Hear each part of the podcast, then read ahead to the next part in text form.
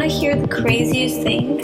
I know exactly where this comes from. I mean, Studio 54 was a very, very famous, I think it still is, I'm not sure, a very famous um, club back in the 70s where, you know, all the artists and singers spent time in there.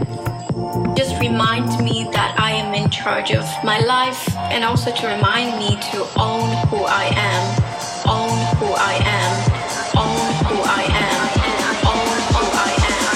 This smells so good, by the way.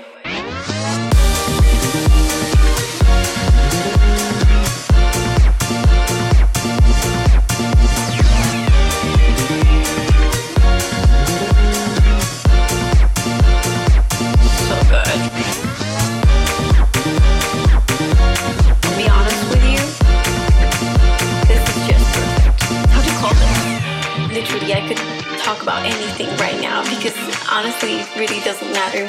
This smells.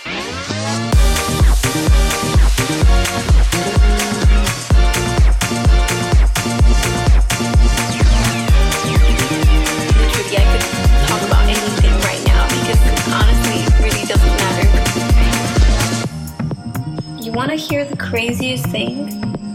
It's just so sexy, but then at the same time, it's just so special and just reminds me that I am in charge of my life and also to remind me to own who I am, own who I am, own who I am,